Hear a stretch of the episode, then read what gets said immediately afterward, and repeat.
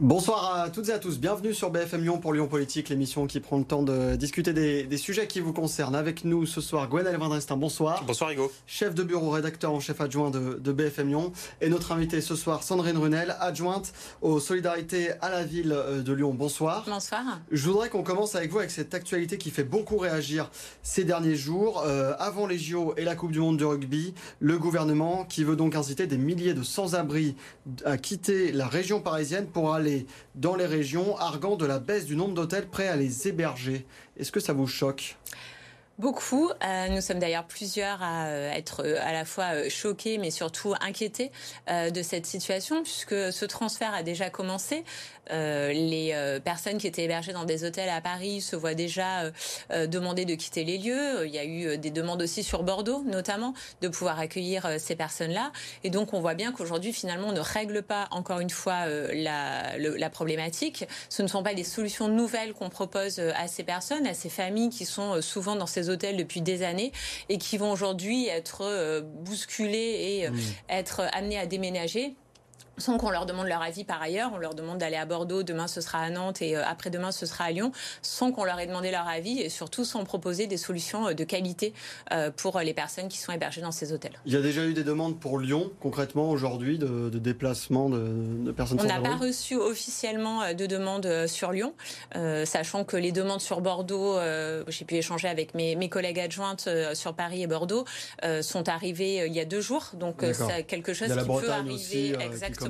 Voilà, donc c'est hmm. en ce moment que c'est en train de, se vider, mais ça ne règle pas encore euh, la question de l'hébergement et notamment de ces familles qui sont sur Paris. Est-ce que vous vous dites aujourd'hui Lyon est prête à les accueillir si euh, ça doit être le cas?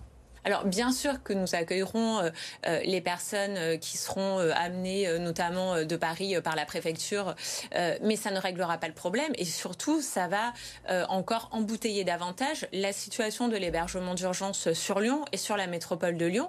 On a aujourd'hui des personnes qui sont à la rue, on a des familles qui sont à la rue, qui ne sont pas hébergées, qui ne sont pas prises en charge. Donc on voit pas bien comment les services de l'État et la préfecture notamment pourraient accueillir autant de personnes sur, sur la ville de Lyon ou euh, sur le, territoire de la métropole. Euh, Olivier Klein, ce matin sur RMC, le, ministre délégué à la ville et au logement, dit que c'est un déplacement temporaire. Mais qu'est-ce qu'on fait de ces personnes après 2024 ou après la Coupe du Monde? On les garde ou on les garde pas finalement? Alors c'est ce qu'il a annoncé effectivement en disant euh, elles vont être déplacées le temps des JO, le temps de la Coupe du Monde, mais c'est quand même un temps qui est assez long. Et après, est-ce qu'elles vont repartir à Paris? Est-ce qu'elles vont rester à Lyon, à Bordeaux, à Nantes? On ne sait pas. En tout cas, ce qui est certain, ce qui est non annoncé par le gouvernement, c'est qu'il n'y aura pas de solution digne, de solution pérenne d'accompagnement et d'insertion sociale et professionnelle. Donc on peut comme ça, euh, si c'est le choix du gouvernement, promener des personnes sur tout le territoire national. Si on ne permet pas aux familles de s'insérer durablement, ça ne réglera pas le problème. Et pour les familles, c'est vraiment indigne comme, comme position. Vous avez l'impression que c'est un peu euh, cacher cette misère que je ne saurais voir. C'est déplacer cette misère, en tout cas, euh, mmh. que je ne saurais voir pendant les JO à Paris, oui. Vous, vous feriez un parallèle entre ce qui se passe donc avec ces personnes sans abri par rapport au JO et la situation des travailleuses du sexe de Gerland qu'on a donc expulsé euh, bon à quelques semaines maintenant de la Coupe du Monde du rugby. On les a effectivement, on leur a demandé euh, de quitter euh, les lieux, les rues où elles étaient installées, notamment autour de la plaine des Jeux de Gerland et, du stade de rugby. On leur a demandé de quitter ces lieux sans leur proposer, euh, contrairement aux, personnes hébergées à Paris, sans leur proposer d'autres endroits. Hein. Bien mmh. évidemment, la problématique et autre est un peu plus complexe. Aujourd'hui, les personnes ont quitté la plaine des Jeux. Elles sont allées, on ne sait pas où d'ailleurs très exactement, mais en tout cas certaines sont allées en périphérie. On parle de Saint-Priest, on parle de la route de, l'aéroport, donc vraiment très éloigné. En tout cas, ce qui est sûr, c'est que c'est éclaté. Euh, pour autant, on sait quand même que euh, les camionnettes sont revenues euh, en soirée sur, sur la plaine des Jeux à, Gerland. Mmh. Donc à partir de là, on voit bien qu'on déplace un problème, qu'on le déplace en journée, mais que finalement, le soir, on ferme les yeux. On ne sait pas jusqu'à quand. On n'a aucune information sur cette situation. Tout ça dans le même objectif, c'est-à-dire il y a un événement international, là en l'occurrence sportif. Mmh. Euh, on ne veut pas montrer euh, finalement la misère, la précarité Alors il y a deux choses. Euh, il y a effectivement cette question de on ne veut pas euh, montrer la misère, on ne veut pas qu'il y ait des personnes dans des hôtels à Paris parce qu'on va devoir loger euh, des touristes ou euh, des athlètes d'autres d'autres pays. Il y a aussi une question et ça on l'entend et on l'entend notamment à la ville de Lyon de sécurisation des alentours, notamment si on parle de la Coupe du monde de rugby à Lyon, mmh. il va falloir sécuriser. On accueille le camp des All Blacks donc avec aussi enfin voilà beaucoup d'engouement, beaucoup de personnes qui vont vouloir mmh. les, les rencontrer. Donc on sait que la préfecture aura euh, évidemment euh, le devoir de sécuriser les lieux et donc on ne pourra pas laisser euh, ni des camionnettes ni par ailleurs des voitures venir circuler dans cette, dans cette zone. donc il y a une double problématique à, ce sujet. On va continuer sur les, sur les travailleuses du sexe. On va d'abord regarder l'édito de la rédaction qui est préparé comme toutes les semaines par Stéphanie de Silgui.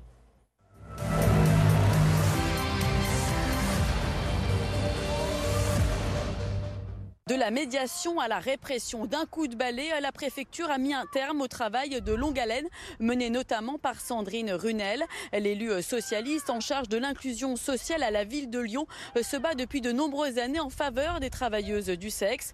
Mais le 2 mai dernier, les 150 camionnettes stationnées devant la plaine des Jeux sont évacuées. Pas un message en amont pour la prévenir. Une méthode regrettable, voire scandaleuse. Alors après la colère, place désormais à l'inquiétude.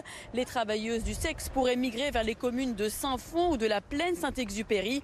Une mise à l'écart qui risque d'aggraver leur situation. Éloignées du centre de ville de Lyon, ces femmes craignent l'isolement, la précarité et un accès aux soins encore plus difficile. Experte sur les questions sociales, Sandrine Runel milite pour davantage de dialogue entre les associations et la ville de Lyon. En aucun cas, le recours à la manière forte est une solution, alors que la mobilisation des travailleuses du sexe n'a jamais été aussi forte depuis les années 70. Vous, avez l'impression qu'on est revenu en arrière là, avec euh, donc euh, bon bah le déplacement, euh, l'expulsion des, des travailleuses du sexe? Ça a mis à mal, ce qui est certain, c'est euh, tout le travail qui avait été engagé avec les associations notamment, qui euh, œuvrent depuis euh, des années auprès des personnes en situation de prostitution, que ce soit Cabirial, Amical d'Uni, Magdalena, qui sont des associations qui se rendent sur place et qui accompagnent sur des actions de prévention à la santé, sur de l'accompagnement social, et surtout depuis la loi de 2016, et ça nous y travaillons avec les services de, de la préfecture, sur la mise en œuvre de parcours de sortie de prostitution. Et c'est là-dessus que nous voulons tout cas, nous, ville de Lyon, pouvoir nous investir, c'est sur comment on accompagne au mieux les personnes pour sortir de la prostitution. Et quelle est leur situation justement aujourd'hui? Est-ce qu'avec ce déplacement euh, dans d'autres zones qu'à Gerland, où elles étaient assez regroupées, où on pouvait les identifier, on peut faire ce suivi? Et, justement, où est-ce qu'elles sont aujourd'hui ces prostituées? Vous en avez parlé un petit peu tout à l'heure. Elles sont revenues finalement. L'arrêter, le, le, fait de les expulser de cette zone de Gerland, les a pas fait tant s'éloigner que ça. Elles sont revenues. Alors, elles sont revenues. Pour l'instant, euh, le soir, elles sont euh, présentes autour de la plaine des Jeux. On ne sait pas jusqu'à quand. Peut-être que à l'approche de la Coupe du Monde de rugby, l'arrêté sera appliqué de manière un peu plus ferme, et en tout cas en, période nocturne. Donc voilà, du coup, on va nous aussi suivre ce travail et voir semaine après semaine comment comment il évolue. Pour autant, ce qui est certain, c'est que les associations ont moins de facilité à accéder à l'ensemble des personnes en situation de prostitution, puisque elles sont éclatées, éparpillées un petit peu un petit peu partout donc euh, les dépistages sont moins simples, les propositions d'accompagnement, et elles ont moins de facilité aussi à se rendre dans les lieux euh, d'accueil de jour ou autres auxquels elles avaient l'habitude d'aller. Et vous pointiez du doigt aussi un problème de sécurité pour mmh. euh, ces travailleuses du sexe qui étaient regroupées, qui étaient plus fortes ensemble. Là, le fait qu'elles soient éclatées, où est-ce qu'elles en sont aujourd'hui? Ça pose un problème de sécurité? Oui, ça pose un problème de sécurité puisque des alertes ont été à maintes reprises hein, signalées à la fois à la police nationale mais aussi à la police municipale. Et donc nos deux polices euh, travailler de concert pour euh, faire des rondes et sécuriser. Donc la police municipale est présente, euh, en tout cas était présente autour de, la plaine des Jeux et veiller aussi à ce que la sécurité pour pour ces personnes soit soit assurée. C'est pour ça qu'elles sont revenues peut-être d'ailleurs. C'est aussi pour ça qu'elles sont qu'elles sont revenues parce que c'est plus simple aussi pour une police nationale ou municipale de faire des rondes sur deux trois rues, en tout cas sur un périmètre qui est assez restreint, contrairement à une zone complètement éclatée. Et par ailleurs, notre police municipale n'a pas vocation à aller jusqu'à Saint-Priest, Saint-Fond ou euh, euh, la plaine de Saint-Exupéry pour pouvoir euh, mm. intervenir et sécuriser effectivement leur, leur situation. On va aller un petit peu plus au fond du dossier. Qu'est-ce qui s'est passé finalement entre vous et la préfecture notamment? La préfecture dit on a prévenu les associations et la ville de Lyon un mois avant et, vous étiez venu sur BFM Lyon, vous nous aviez dit nous on n'a pas été prévenus. Qui a tort, qui a raison dans ce dossier?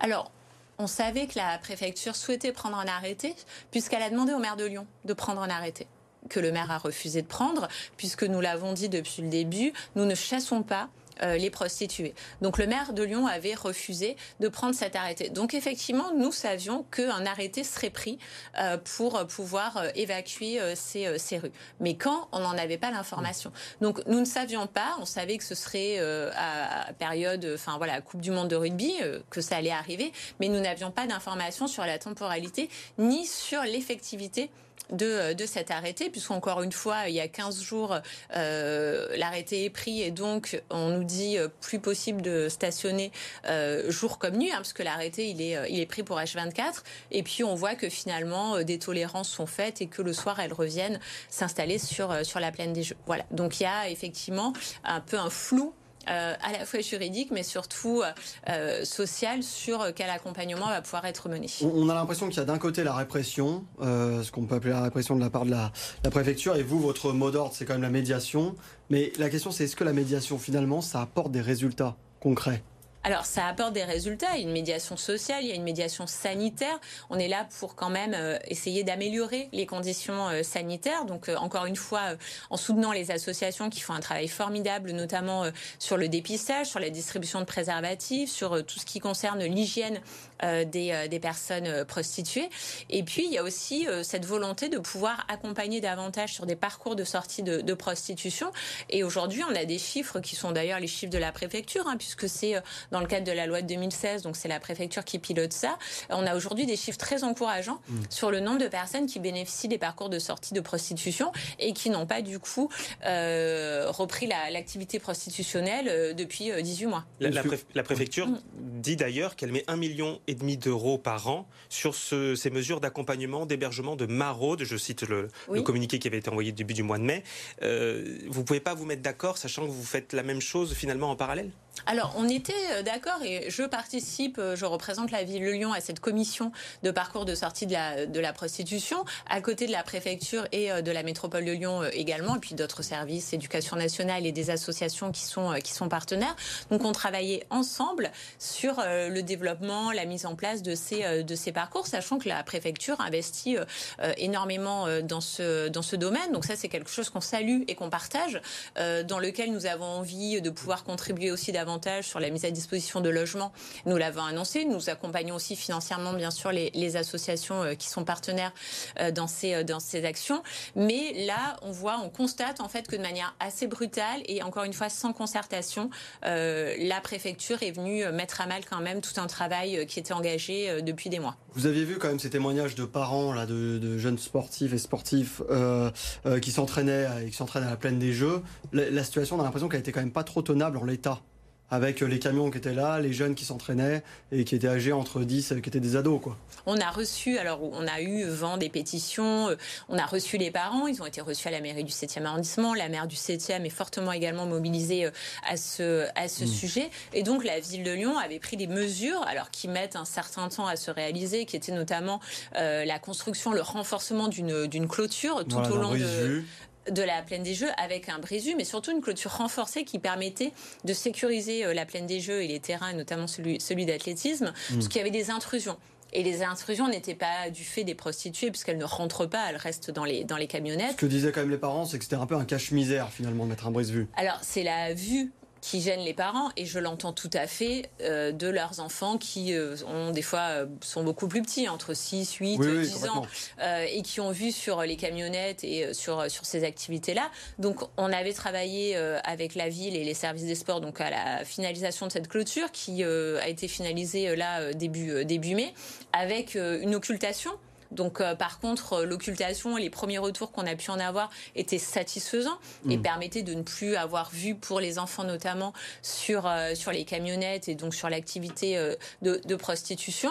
Et puis, on avait aussi engagé tout un dialogue avec l'UNICEF et les collectifs des parents pour peut-être réfléchir à d'autres entrées. Aujourd'hui, il y a des entrées qui forcent et amènent les parents, les enfants à côtoyer les camionnettes. Et donc, on souhaitait pouvoir réfléchir à d'autres entrées d'autres accès. Et ça, c'est quelque chose qu'on va continuer à, mener avec les parents pour améliorer la situation parce qu'on comprend Et ça, on n'a jamais dit le contraire. On comprend euh, à la fois l'énervement, la colère des parents, et puis leur inquiétude face euh, aux camionnettes et aux enfants qui oui, sont Vous avez l'impression que vous ne les entendiez pas vraiment dans, la, Tout dans à sujet. Fait. Oui, oui, bien sûr. Mm. Oui, oui. Je, je, comprends aussi qu'ils soient, euh, qu'ils soient inquiets et qu'ils soient effectivement des fois un peu remontés. Mm.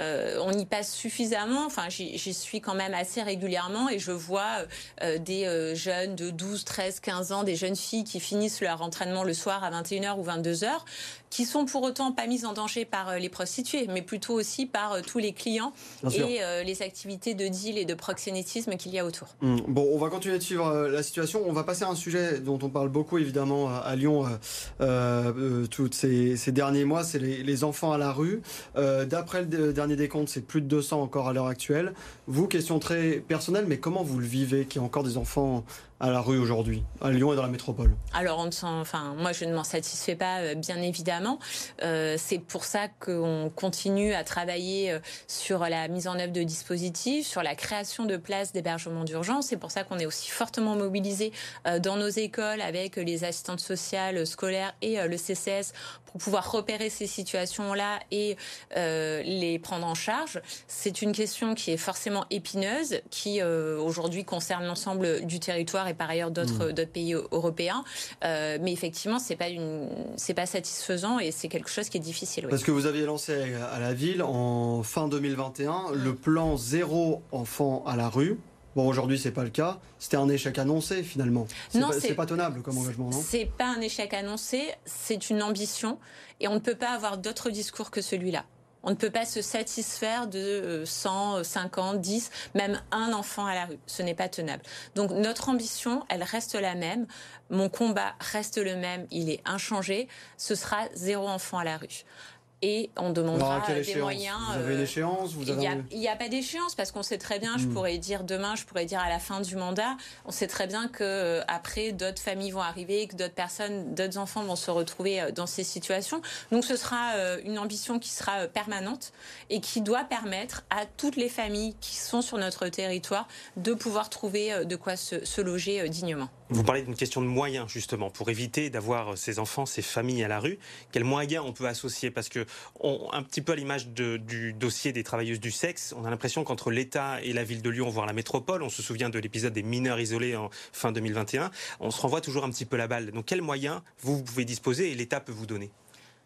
Aujourd'hui, la compétence, l'hébergement d'urgence, c'est une compétence qui relève de l'État. Euh, sur le territoire national. Et ça, personne euh, n'en disconvient. On est bien d'accord que l'État est compétent à la matière. Une fois qu'on a dit ça, ce qu'on se rend compte, c'est qu'il n'y a pas suffisamment de places d'hébergement d'urgence, qu'il n'y a pas suffisamment de logements pour euh, pouvoir héberger l'ensemble des personnes qui sont ou à la rue ou dans des squats ou dans des, dans des campements. Et donc, la ville doit prendre sa part. Il y a certaines villes qui refusent complètement de participer à la question de l'hébergement. La ville de Lyon n'a pas fait ce choix-là et nous, nous avons fait le choix d'agir aux côtés des, euh, des services de l'État. Aujourd'hui, avec la préfecture et notamment avec les services déconcentrés comme, euh, comme la dette, la direction de euh, la, la, cohésion sociale, ça se passe bien. On travaille ensemble en bonne intelligence pour mettre en place des dispositifs. C'est ce qu'on a fait dans le cadre du dispositif Zéro enfant la rue avec l'ouverture d'un commissariat, euh, l'ancien commissariat du 7e, qui est aujourd'hui un centre d'hébergement d'urgence qui fonctionne. Mais il faut qu'on aille encore plus loin. Donc, on souhaite pouvoir créer de nouvelles places, mettre encore une fois des hébergements de la ville euh, à disposition sur des logements. Mais ce qu'on attend quand même de ce gouvernement et notamment du ministre, c'est qu'il tienne ses engagements, car lui aussi a fait en fin d'année une promesse qui était euh, plus personnelle à la rue. Et aujourd'hui, on voit qu'il ne s'en est pas donné les moyens. Donc ça veut dire, si on prend les chiffres, ça veut dire que dans le département du Rhône, il y a 22 000 places d'hébergement d'urgence ou de logements adaptés, 250 mmh. places supplémentaires depuis cet hiver. C'est pas suffisant. C'est pas suffisant, mais d'ailleurs les places ferment. La préfecture l'a annoncé, il y a des places d'hébergement d'urgence qui ont été ouvertes euh, pendant l'hiver. Mais il y a quelques années, il y avait énormément de places d'hébergement euh, pérennes qui mmh. avaient été ouvertes. Oui. Ça compense pas. Non, il y en a euh, de plus en plus. Hein. On voit qu'un effort a été fait entre euh, ce qui se passait en 2011 et ce qui se passe aujourd'hui. Donc il y a des places nouvelles qui ont été créées, mais il y a quand même encore des personnes qui sont à la rue. On est passé, le rapport de, la Fondation Abbé Pierre le dit, le dit très très bien. Aujourd'hui, on a plus de 25 000 personnes sur la métropole de mmh. Lyon qui sont dépourvues de logement personnel. Voilà. En 2021, on était à 22 000. Donc on voit quand même aussi comment la société se précarise, comment les personnes sont de plus en plus en difficulté et au final se retrouvent euh, à la rue, ce qu'on on ne voyait pas de cette manière-là avec une telle ampleur euh, il y a quelques années. Est-ce que c'est pas dérangeant quand même de voir tous ces parents qui se mobilisent dans les collèges mm. pour occuper les collèges, les gymnases et pour euh, accueillir donc des enfants et des familles qui sont à la rue? Ça vous dérange pas, vous, de voir ça? Alors, moi, ça me... que c'est les parents qui sont obligés de faire le boulot de l'État et de la De l'État, on est bien d'accord. Mm. Quelque part, bien sûr que c'est dérangeant, mais moi, ça me réjouit. Ça me réjouit de me dire qu'aujourd'hui, les parents ne sont pas indifférents, que les citoyens ne sont pas indifférents et qu'il y a un élan de solidarité. Et qu'effectivement, ce sont des citoyens, mais on le voit de toute manière aussi dans d'autres associations, euh, qui... Euh, pallient les carences de, de l'État. Mais ces parents nous disent aussi qu'ils sont déçus d'une municipalité euh, qu'ils estiment de gauche, mmh. écologiste, socialiste. Oui, mais on continue à avancer avec eux. Mais effectivement, on a l'honnêteté aussi de dire que nous n'avons pas suffisamment de solutions pour l'ensemble des personnes qui sont euh, aujourd'hui à la rue. Les écoles sont euh, très mobilisées, fortement mobilisées. Euh, nous avons eu des périodes avec euh, plus de 10 écoles occupées. Aujourd'hui, on a la chance, pour d'autres raisons aussi, parce que les parents fatiguent et sont aussi fatigués de cette situation. Donc, on a aujourd'hui plus d'écoles qui sont qui sont occupées, mais on a encore des situations très préoccupantes sur lesquelles on est fortement mobilisé. Mmh. On attend des réponses et on ne lâchera pas, en tout cas, ces familles ni ces parents. Vous, vous parlez de la précarité, justement, il y a quelques instants. Est-ce que cette précarité, elle se voit plus euh, dans, dans, dans, dans, la ville de Lyon. Pierre Oliver, l'opposition, euh, avait notamment dénoncé ça sur les campements de, des rives de Saône. Euh, on en parle plus ou est-ce que c'est parce qu'on essaye de régler le problème qu'on pointe plus du doigt les, les petits problèmes qui sont isolés? Est-ce qu'on voit plus cette précarité à Lyon ou pas? Alors, on voit de manière nationale, hein, une forte précarisation de, de, la société. Après, il y a une posture qui est différente de celle qu'on connaissait notamment sous Gérard Collomb, qui aujourd'hui, nous, on ne chasse pas. On ne chasse pas euh, les prostituées, on ne les éloigne pas et on ne chasse pas non plus euh, les SDF. Donc on n'empêche pas euh, les campements de s'installer. On essaye de résoudre cette situation-là. Et c'est vrai que ça prend plus de temps de pouvoir aller rencontrer via nos maraudes, via le CCS notamment, d'aller rencontrer ces familles, d'aller rencontrer ces ménages, prendre le temps de scolariser les enfants, de les accompagner sur l'accès aux soins notamment, que de les chasser en un coup de pelleteuse. Donc c'est vrai que oui, ça se voit, mais en tout cas, nous, notre travail, notre volonté, c'est que tout le monde trouve sa place dans la ville. Donc vous justifiez qu'on visibilise finalement la précarité? En tout cas, on ne la rend pas invisible, oui. Hmm. On, va passer à un sujet un peu plus politique parce que l'émission évidemment passe vite. On, va parler de votre parti, le, Parti socialiste. Euh, déjà, j'aimerais vous entendre sur votre alliance avec la majorité écologiste euh, à la ville. Euh, question très simple, elle va se poursuivre jusqu'aux prochaines élections, c'est sûr? Alors, rien n'est jamais sûr et encore moins en politique, vous le, vous le savez. Mais oui, aujourd'hui, euh, je fais partie d'une majorité. Mon groupe, euh, le groupe socialiste, fait partie d'une majorité dans laquelle nous avons notre place. Nous avons une place qui nous est euh, réservée avec par ailleurs des délégations qui sont importantes. Et donc aujourd'hui, il n'y a pas de raison d'en sortir. Oui. oui, je vous pose la question parce que je vais quand même rappeler le, contexte. Anne Bréban, donc la maire écologiste du 9e, qui avait fait voter ses élus pour retirer l'écharpe d'adjointe de l'association de votre collègue socialiste Malika Bono, euh, qui est actuellement en, arrêt maladie. C'est aujourd'hui tout est pardonné, c'est bon, c'est oublié? Alors c'est pas une question de pardon, c'est une décision qui n'est pas la nôtre et que mmh. nous avons regretté. D'ailleurs, nous avons voté contre euh, cette décision et donc euh, mon groupe, le groupe socialiste, n'approuvait pas cette cette décision. Donc c'est aussi pour ça qu'on a voté contre la, la, délibération. Le groupe dans le 9e avait été très virulent au moment où ça s'est produit. Ah vous, vous avez essayé de remettre, euh, c'est ça qui s'est passé. Exactement. Après, il y a des raisons euh, personnelles et sur lesquelles euh, la maire du 9e n'a pas voulu n'a pas voulu s'étendre et donc c'est aujourd'hui à elle de gérer sa majorité au niveau de, de l'arrondissement. Hmm. Mais aujourd'hui, effectivement, il n'y a pas de difficulté majeure sur la place des socialistes au sein de la majorité municipale, que ce soit, et je le redis, à la ville de Lyon ou dans les arrondissements. Au niveau local et du département du Rhône, il y a eu la polémique avec euh, euh, Christiane Constant, qui a été contrainte de démissionner après un, message à caractère raciste sur un groupe euh, WhatsApp. Aujourd'hui, vous avez un chef de file par intérim. Il va y avoir une nouvelle élection dans, dans, peu de temps. Il fallait vraiment repartir de zéro là pour rebâtir un PS fort, comme on l'a connu au début des années 2000 dans le Rhône? Oui, alors il fallait repartir de zéro et effectivement mettre un trait sur, sur cet épisode malheureux. Aujourd'hui, il y a une direction collégiale qui s'est qui s'est mise en place avec des instances et on a un parti, on retrouve un parti socialiste au travail.